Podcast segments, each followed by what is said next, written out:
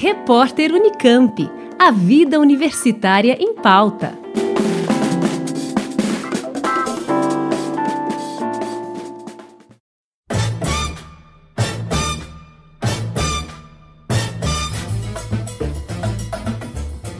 Estamos vivendo uma hora americana.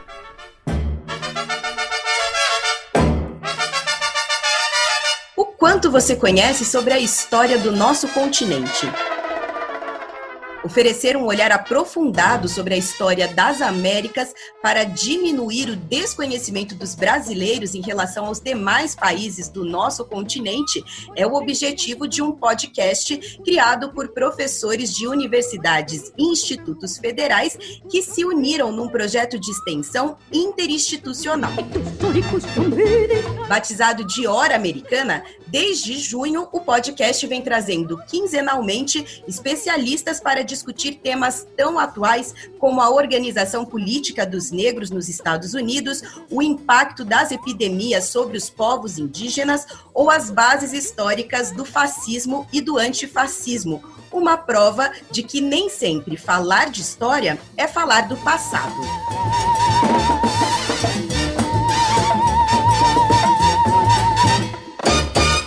Para a gente saber mais sobre essa iniciativa, eu converso com os professores Caio Pedrosa, da Universidade Federal dos Vales do Jequitinhonha e Mucuri, em Minas Gerais, Luiz Calil, da Universidade Federal Rural do Rio de Janeiro, e Valdir dos Santos Júnior, do Instituto Federal de São Paulo, além da aluna de mestrado em História da Unicamp, Mariana Adame, que também participa desse projeto.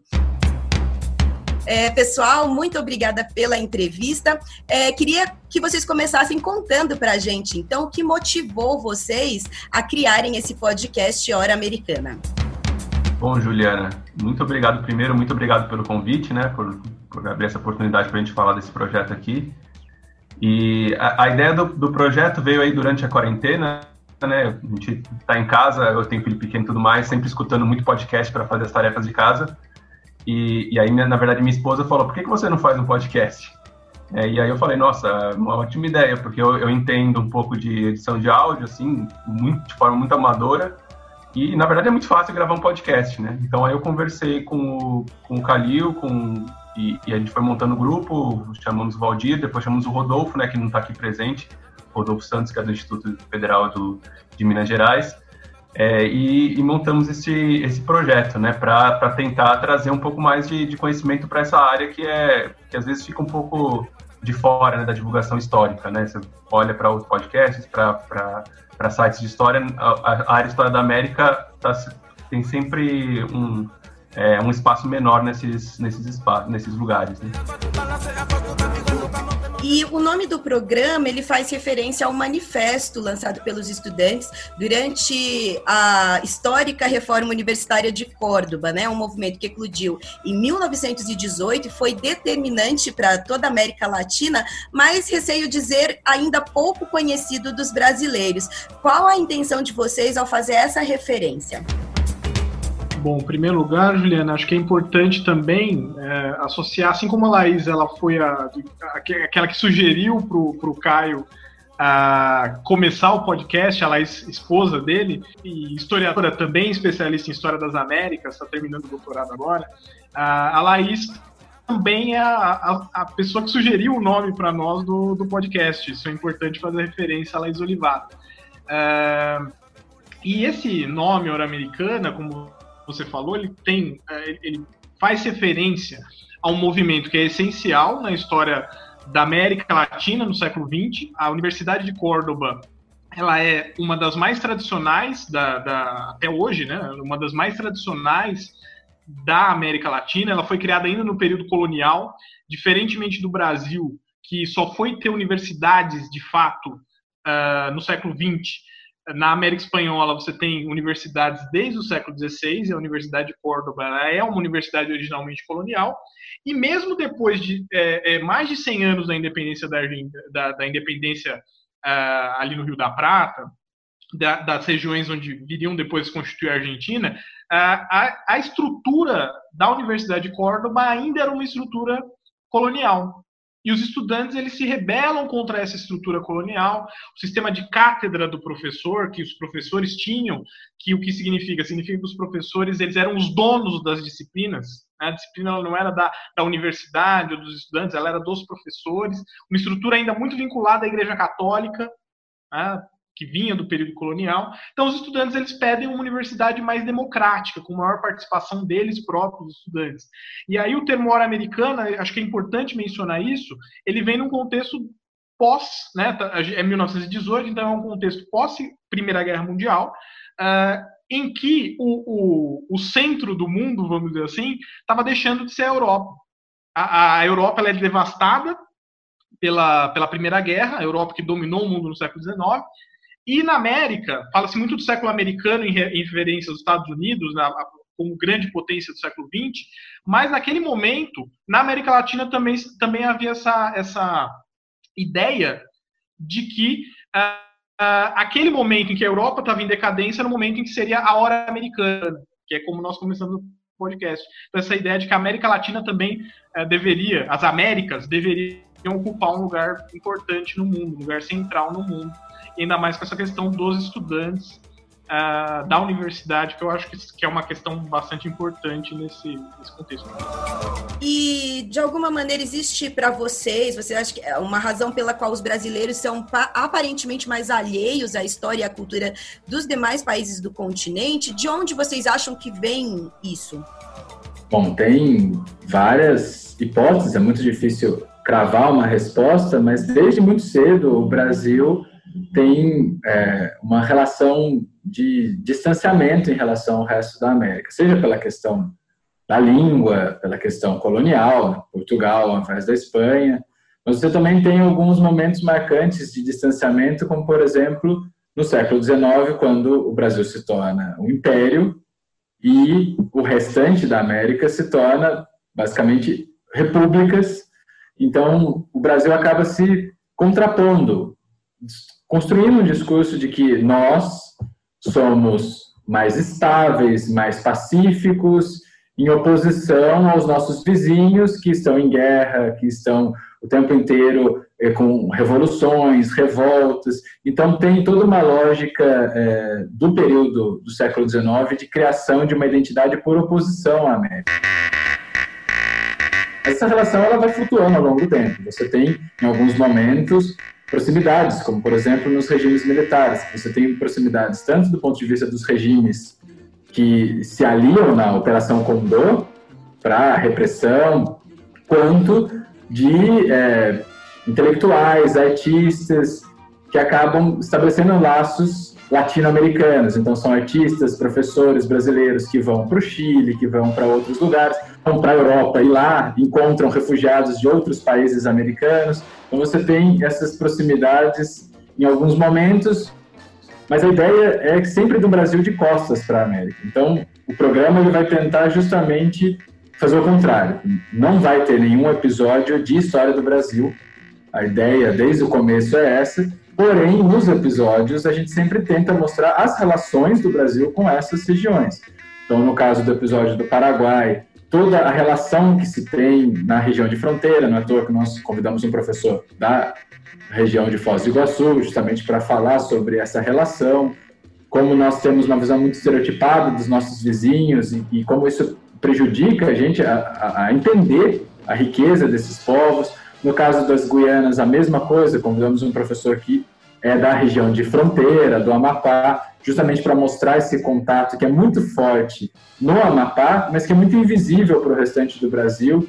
Então, a ideia é sempre tentar mostrar a história da América e como o Brasil está inserido nela, e não de costas para ela, que é o, o, que é mais comum a gente ter é, no, no, na internet, nos textos, no, no senso comum, posso dizer assim.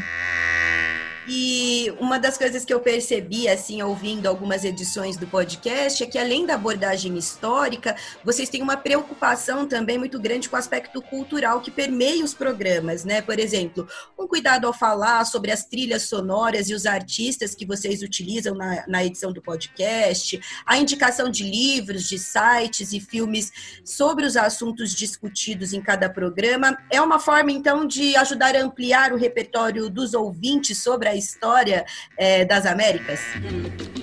Sem dúvida, Juliana. A gente tenta sempre caprichar bastante, primeiro no falar da produção, né, na produção do podcast, na, no que se chama de plástica, né, no rádio, assim, de é, fazer vinhetas, usar bastante música e usar músicas que tenham relação, relação com o conteúdo do programa. E eu acho que porque a música também é uma forma de entrar na história da América, né? O, o professor Zé Alves, inclusive, falou pra gente que a Mercedes Sosa chamou a atenção dele para para América Latina. Então, trazer a música é uma forma da gente tentar é, trazer o, o ouvinte para outras dimensões da história da América. Né? Então, a gente tem muito cuidado com isso. E eu acho que é, é uma forma de o podcast ficar mais, é, mais bonito de se ouvir também, né? Tem uma preocupação estética mesmo na, na produção desse podcast. Né? E também na, nas imagens que a gente busca para ser simbólicas para o programa, né? Isso tem uma...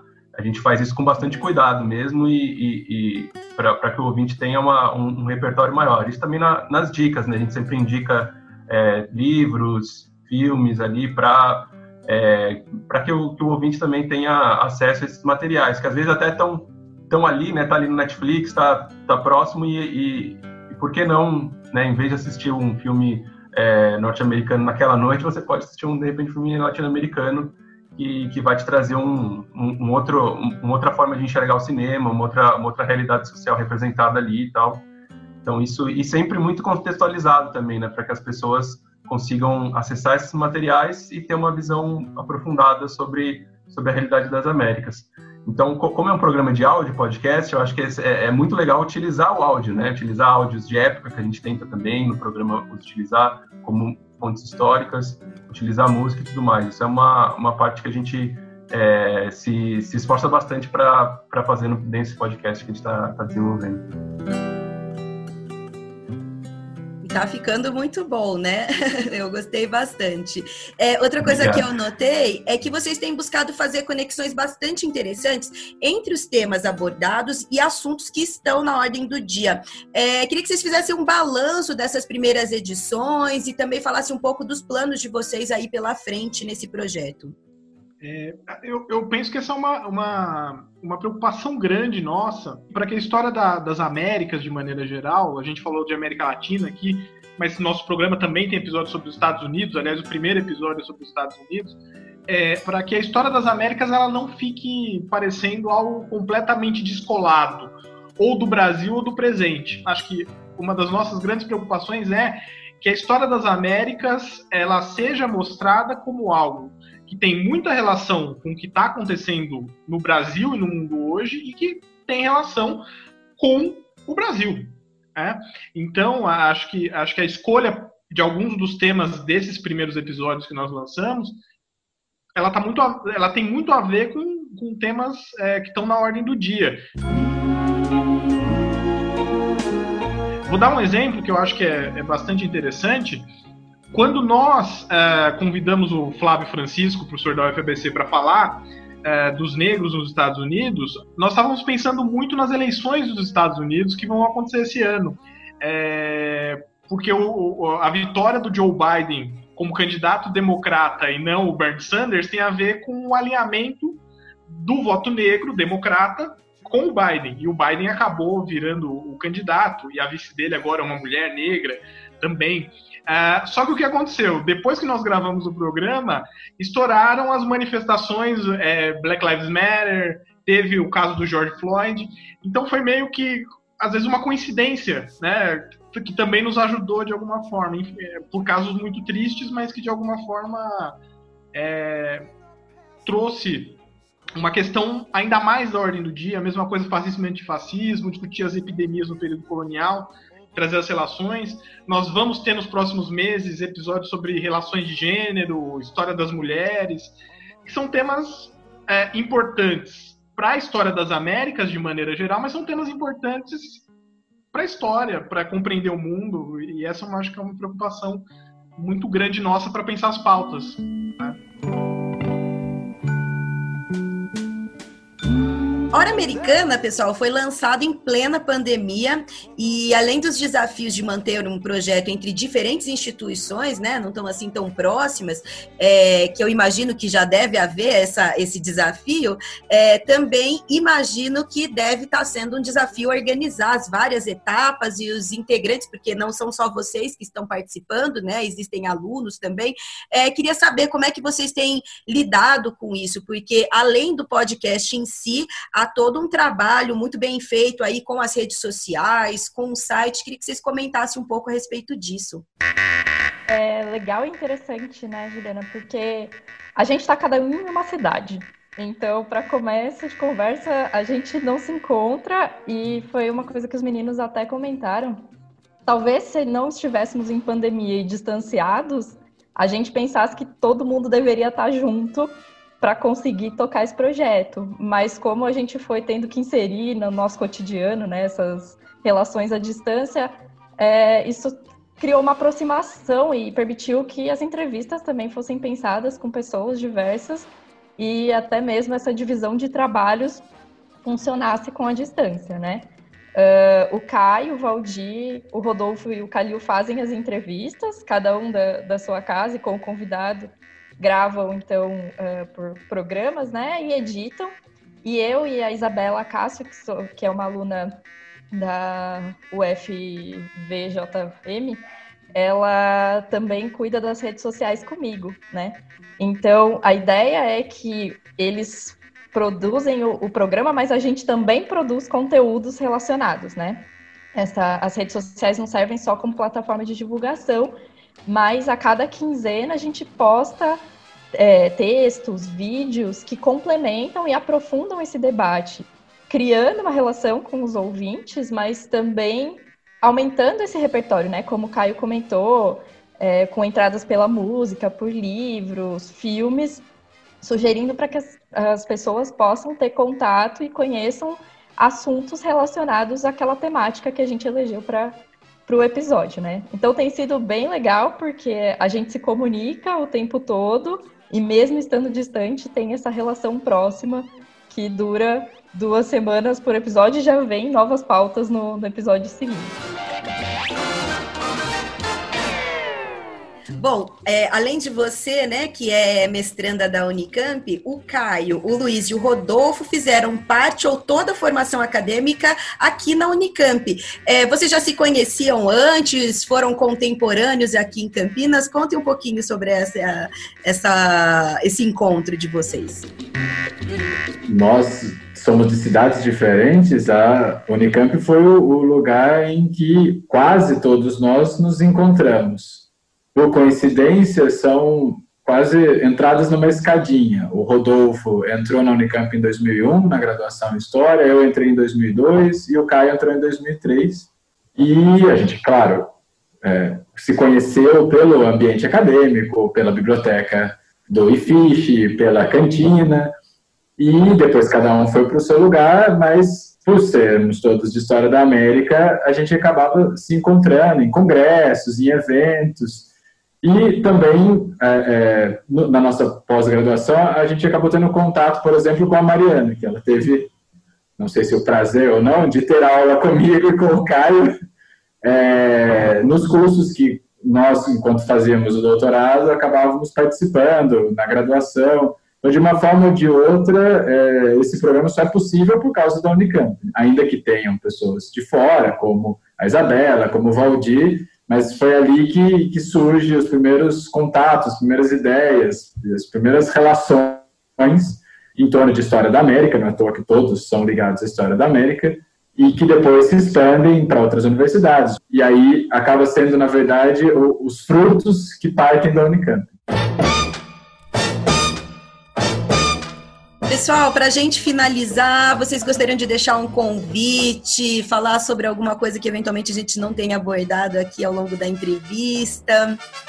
Bom, a gente queria convidar todo mundo a escutar o programa, né? A cada 15 dias tem episódio novo e as redes sociais estão bem ativas, então nos sigam aí no Instagram, no Facebook, no Twitter. É, temos também o, o podcast está disponível no Spotify em outras redes de, de podcast, né, em várias delas, além do YouTube também, que quem quiser pode nos seguir lá. E participem, né? Coloquem questões, dúvidas, é, indicações. É, a gente está bem aberto, a gente quer realmente que, que tenha bastante participação do público. Então, quem, quem tiver interessado, por favor, nos procure e, e espero que, que, seja um prazer também escutar o programa, né? A gente faz com bastante dedicação e, e carinho tudo que a gente está tá produzindo. Legal, então. Muito obrigada pela entrevista, pessoal. Desejo aí muito sucesso e vida longa à Hora Americana. É... E parabéns pela iniciativa. Obrigado. Lembrando que se você se interessou em ouvir esse podcast, basta procurar por Hora Americana no Spotify ou no YouTube, ou então acompanhar o projeto nas redes sociais. Juliana Franco para o repórter Unicamp. Rádio Unicamp, música e informação de qualidade.